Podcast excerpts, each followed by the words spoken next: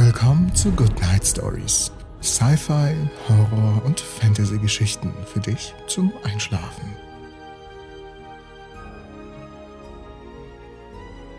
Die Lichtfalle von Markus Ross.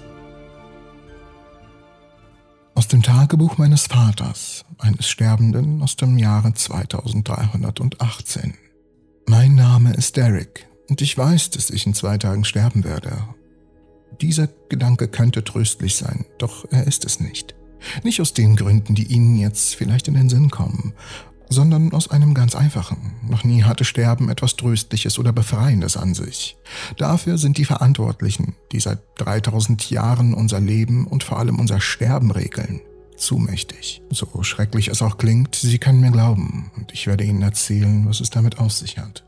Dafür muss ich allerdings etwas weiter ausholen und in das Jahr 2302 zurückgehen. Das Jahr, in dem meine Tochter Sophie geboren wurde. Wie Sie sich sicherlich vorstellen können, sieht unsere Welt im 24. Jahrhundert etwas anders aus als die ihrige. Wissenschaftler haben dank der sogenannten kalten Fusion die Energiekrise in den Griff bekommen. Krankheiten sind mit der Hilfe der Genetik und Epigenetik nahezu unbekannt. Und der Ressourcenknappheit der Erde ist die Menschheit entronnen, weil sie den Erdmond, den Mars und die vier größten Monde des Jupiters durch Terraforming bewohnbar gemacht haben. Doch eines haben wir nicht geschafft. Wir sind nie in die unendlichen Weiten des Alls vorgestoßen.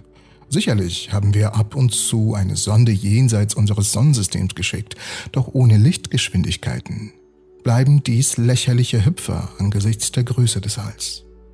Unsere Milchstraße hat einen Durchmesser von 100.000 Lichtjahren und Andromeda, unsere Nachbargalaxie, ist über zwei Millionen Lichtjahre entfernt. Leider hatte Einstein recht. Nichts, was Masse besitzt, kann auf Lichtgeschwindigkeit beschleunigt werden, weil die Masse und die hierfür benötigte Energie dabei ins Unendliche wachsen würden. Und der Warp-Antrieb oder parallele Dimensionen, in denen die Gesetze Einsteins keine Gültigkeit haben, sind leider nur Erfindungen von Science-Fiction-Autoren. Was hat das alles mit meiner Tochter zu tun? Obwohl sie erst 16 ist, ist sie schon eine der begabtesten Onerauten unserer Zeit. Denn sie ist nur mit Hilfe ihres Geistes so weit in die Galaxie vorgestoßen wie noch kein Mensch vor ihr.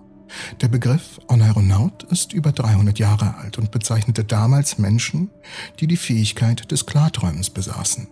Das bedeutet, dass sie wussten, dass sie träumen und konnten den Traum so steuern, wie sie wollten. Heutzutage werden speziell ausgebildete Personen mit positronisch gesteuerten Mind Machines verbunden, die dafür sorgen, dass der Geist sich vom Körper lösen kann. Und da der Geist frei von Materie ist, kann er mit Überlichtgeschwindigkeit reisen. Dem ersten Menschen gelang dies vor ca. 115 Jahren, im Jahr 2160. Doch nicht jeder ist für diese Prozedur geeignet, denn der Vorgang fühlt sich an, als würde man sterben. Nicht, dass er schmerzhaft wäre, etwas Kopfschmerzen und Übelkeit. Nein, es ist vielmehr das Schweben des Bewusstseins über dem eigenen Körper genauso wie es über das Sterben in ihren alten Überlieferungen berichtet wird. Dies ist ein Zustand, an dem man sich nie so ganz gewöhnen wird. Und ich muss es wissen, denn ich habe schon weit über 2000 dieser Mind-Track-Einsätze mitgemacht. Doch wenn man als Onheraut nun tatsächlich glaubt, man würde sterben oder befürchtet, dass etwas mächtig schief geht, kann es passieren, dass der Körper bei diesem Vorgang irreparabel beschädigt wird. Das alte Mind-over-Matter-Problem. Und nicht selten waren vor allem in den Anfangszeiten der Aneraunik einige der Probanden gestorben. Deshalb wurden in den anschließenden Jahrzehnten alle Aneronauten einer strengen Geistesschulung unterzogen. Wir lernten zu meditieren, unsere Körperfunktion mit Hilfe des Geistes zu kontrollieren und den unaufhörlichen Gedankenstrom, wann immer wir wollten, zu stoppen. Wir wurden die neuen Mönche des 23. und 24. Jahrhunderts. Und weil wir in bisher unbekannte Weiten aufbrachten und fremde Welten erforschten, die bisher noch nie ein Mensch gesehen hatte, wurden die Onoronauten die Space Monks, wie uns das Weltnetz auch nannte, zu den neuen Superstars dieser Zeit. Doch das Reisen durch das Weltall mit Hilfe einer Mind Machine blieb nie ganz ungefährlich. Stellen Sie sich vor, Sie fliegen an einer Sonne vorbei, die just in diesem Augenblick explodiert. Allein nur der Schreck, sie könnten verbrennen, würde ihren Körper so unter Schock setzen, dass sie tatsächlich sterben könnten. Und so sind die Space Monks immer nur eine kleine Eliteeinheit gewesen. Die Erwartungen an uns waren hoch. Schließlich konnten wir fremde Planeten und Völker erkunden und uns deren Technik und wissenschaftliche Errungenschaften aneignen, um so vielleicht doch noch den Sprung zu den Sternen für jedermann zu ermöglichen. Das war zumindest der Plan. Doch irgendwas lief nicht so, wie die Verantwortlichen der Mindtrack Academy es sich vorgestellt hatten. Für 150 Jahre reisten die Space Monks durch das All, besuchten andere Galaxien, durchstreiften Kugelsternhaufen und Sternennebel, aber nirgendwo trafen wir auf anderes Leben. Keine Aliens, keine kleinen grünen Männchen, nichts, absolut gar nichts. Die Kirche jubilierte und stellte den Menschen wieder in den Mittelpunkt des wissenschaftlichen und theologischen Weltbilds.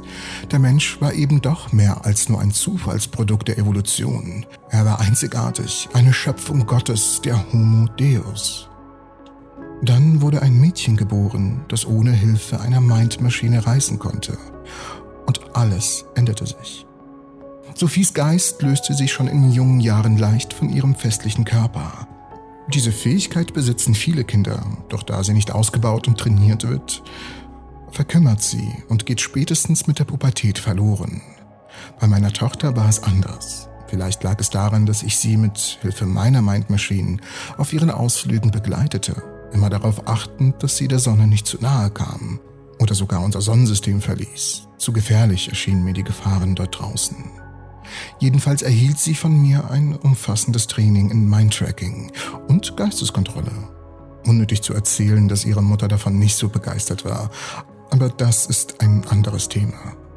Jedenfalls versprach ich Sophie, dass sie an ihrem 16. Geburtstag mit auf große Reise dürfte und wir beide die Milchstraße erkunden würden. Ihre vor Begeisterung funkelnden Augen werde ich nie vergessen. Letzte Woche war es dann endlich soweit. Ich flog mit meinem Gleiter in das MTA. Sophie wartete schon als reines Bewusstsein ungeduldig über dem Dach der Academy, dass ich mich endlich in meinem Labor an die Mindmaschine anstöpselte und wir gemeinsam loslegen konnten. Das Unglück geschah, als wir die Plutobahn überquerten. Auf einmal konnte ich Sophie nicht mehr wahrnehmen. Ihr geistiges Leuchtfeuer, das sie wie ein Kometschweif hinter sich herzog, war weg, einfach verschwunden. Ich, ich flog nach Hause. Vielleicht hat sie etwas erschreckt und sie ist in ihren Körper zurückgezogen worden. Ich schwebte als Geist über ihrem Bett und sah meine Tochter dort mit geschlossenen Augen ruhig und entspannt in ihrer bunten Decke liegen. Ihr Geist war definitiv noch nicht hier.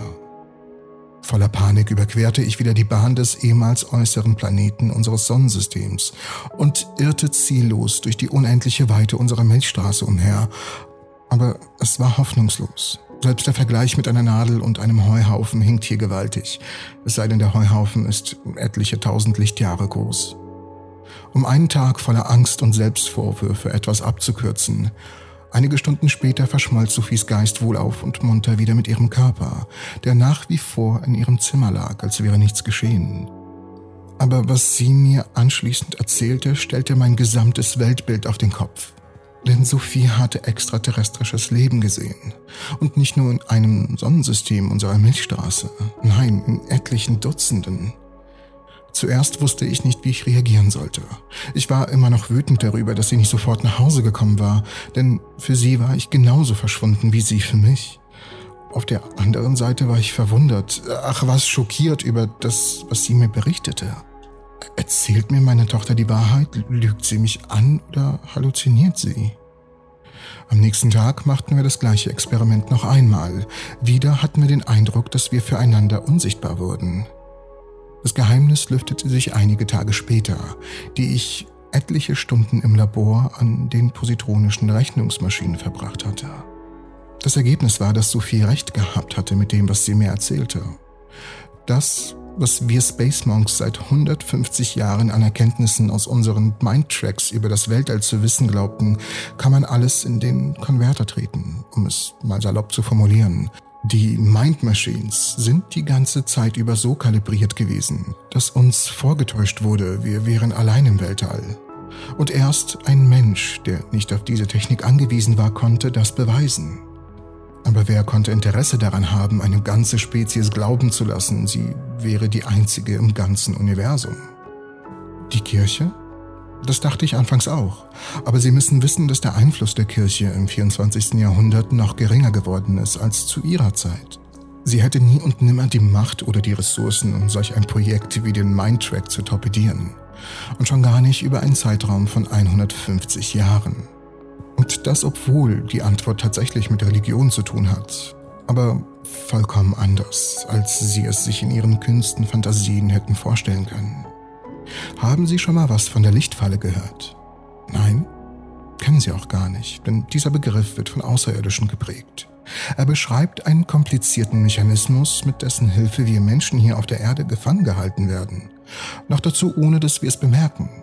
Man könnte uns Terraner mit Motten vergleichen, die nur zu gerne und auch freiwillig ins Licht fliegen. Wann?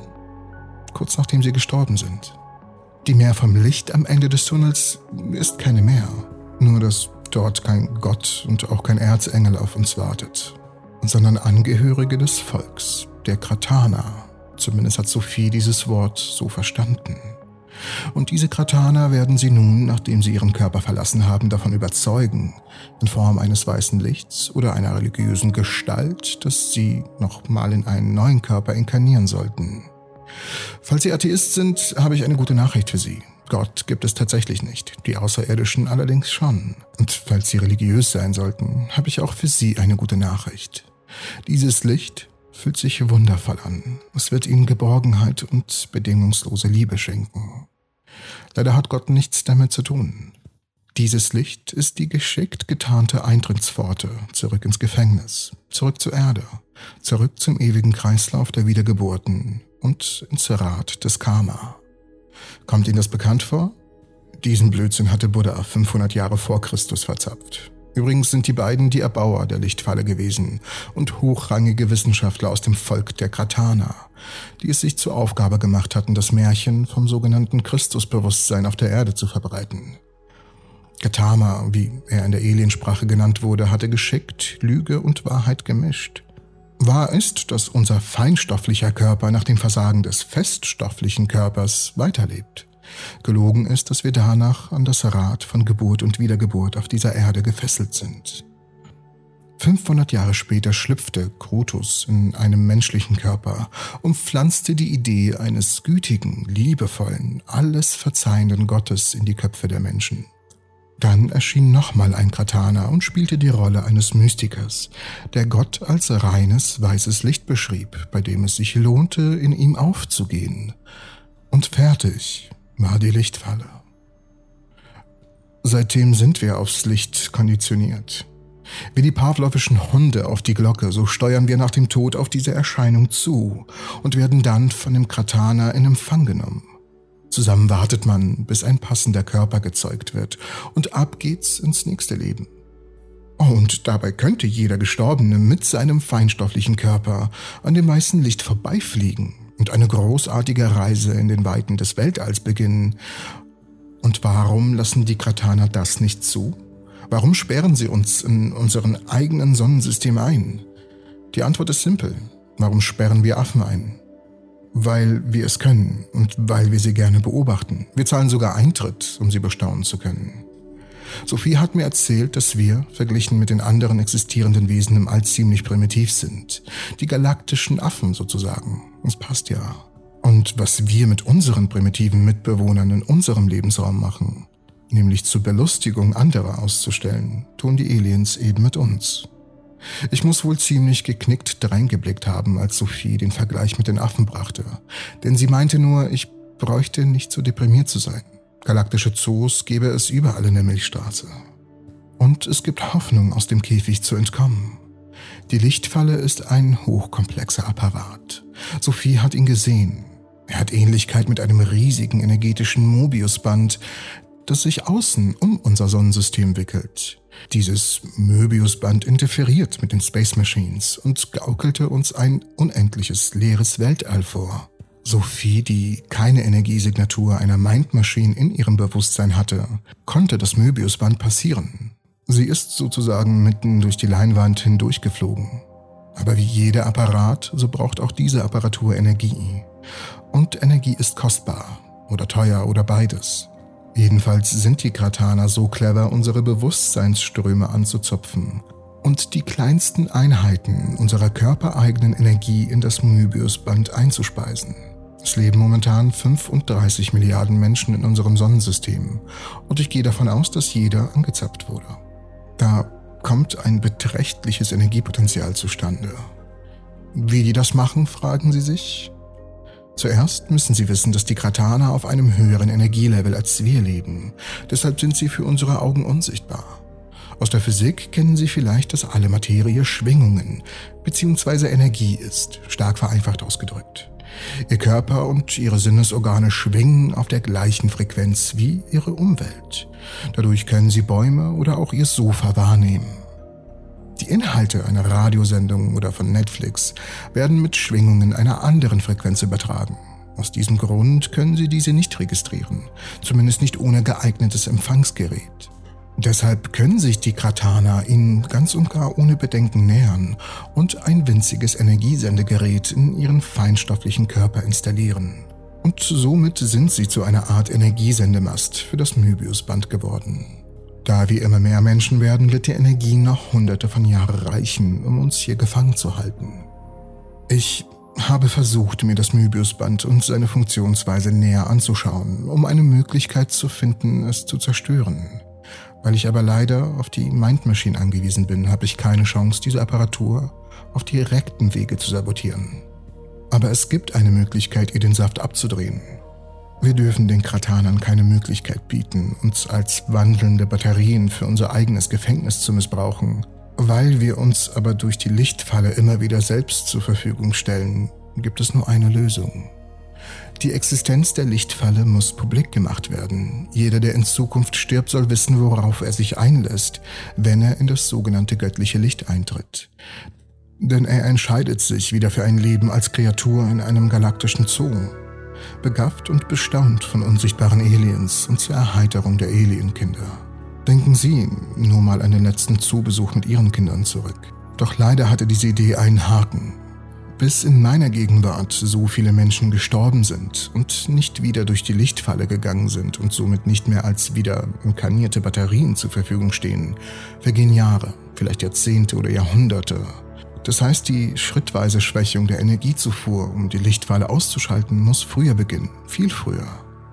Und hier kommst du ins Spiel, lieber Zuhörer. Sophie hat herausgefunden, dass für ein Bewusstsein, welches nicht mehr durch den Kopf mit Materie behaftet ist, Zeitreisen möglich ist. Schlagen Sie, wenn Sie möchten, bei Einstein nach. Zeit ist an Materie gebunden. In einem materiefreien Universum würde Zeit nicht existieren.